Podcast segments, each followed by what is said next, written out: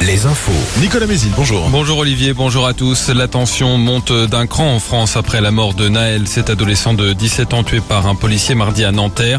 Des échauffourées en région parisienne et d'autres villes cette nuit comme à Laval où des poubelles et des véhicules du département ont été incendiés. Un restaurant McDonald's a été euh, incendié également, un magasin Conforama pillé. Un rassemblement est annoncé pour demain soir à Angers à l'appel d'un mouvement lycéen. Emmanuel Macron convoque une cellule interministérielle de crise. Elisabeth Borne annule son déplacement prévu aujourd'hui en Vendée. Environ 120 personnes ont participé hier après-midi à la marche blanche organisée à Angers en hommage à Adélaïde, cette mère de famille de 40 ans retrouvée morte chez elle jeudi. Un suspect de 42 ans est toujours recherché. Décision du tribunal de Nantes ce jeudi dans le procès de cet animateur d'un centre de loisirs de la Roche-sur-Yon. L'homme de 32 ans est soupçonné d'agression sexuelle sur une douzaine de fillettes âgées de 3 à 6 ans.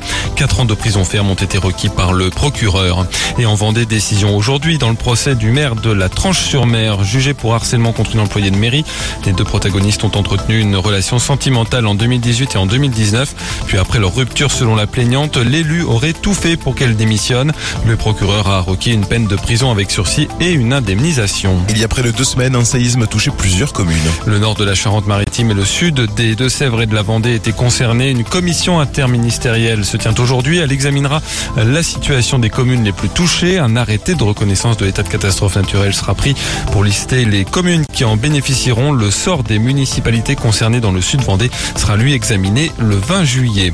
Le festival de Trélazé se poursuit aujourd'hui. Charlie Winston sera ce soir sur la scène du parc du Vissoir.